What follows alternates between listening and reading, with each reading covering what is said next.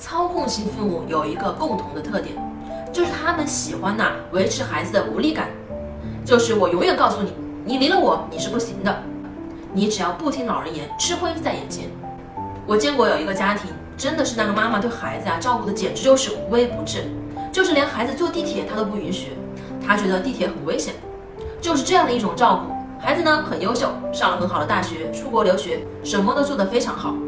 但是孩子呢很难发展自己的事业，甚至连谈恋爱都找不到对象，条件极好，谈恋爱做不到。因为啊，你跟他只要一互动，你会发现他妈妈永远都冲在第一线，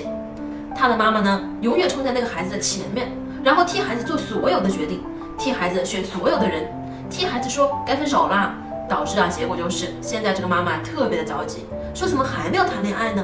怎么还没有找到好工作呢？怎么还没有怎么怎么样呢？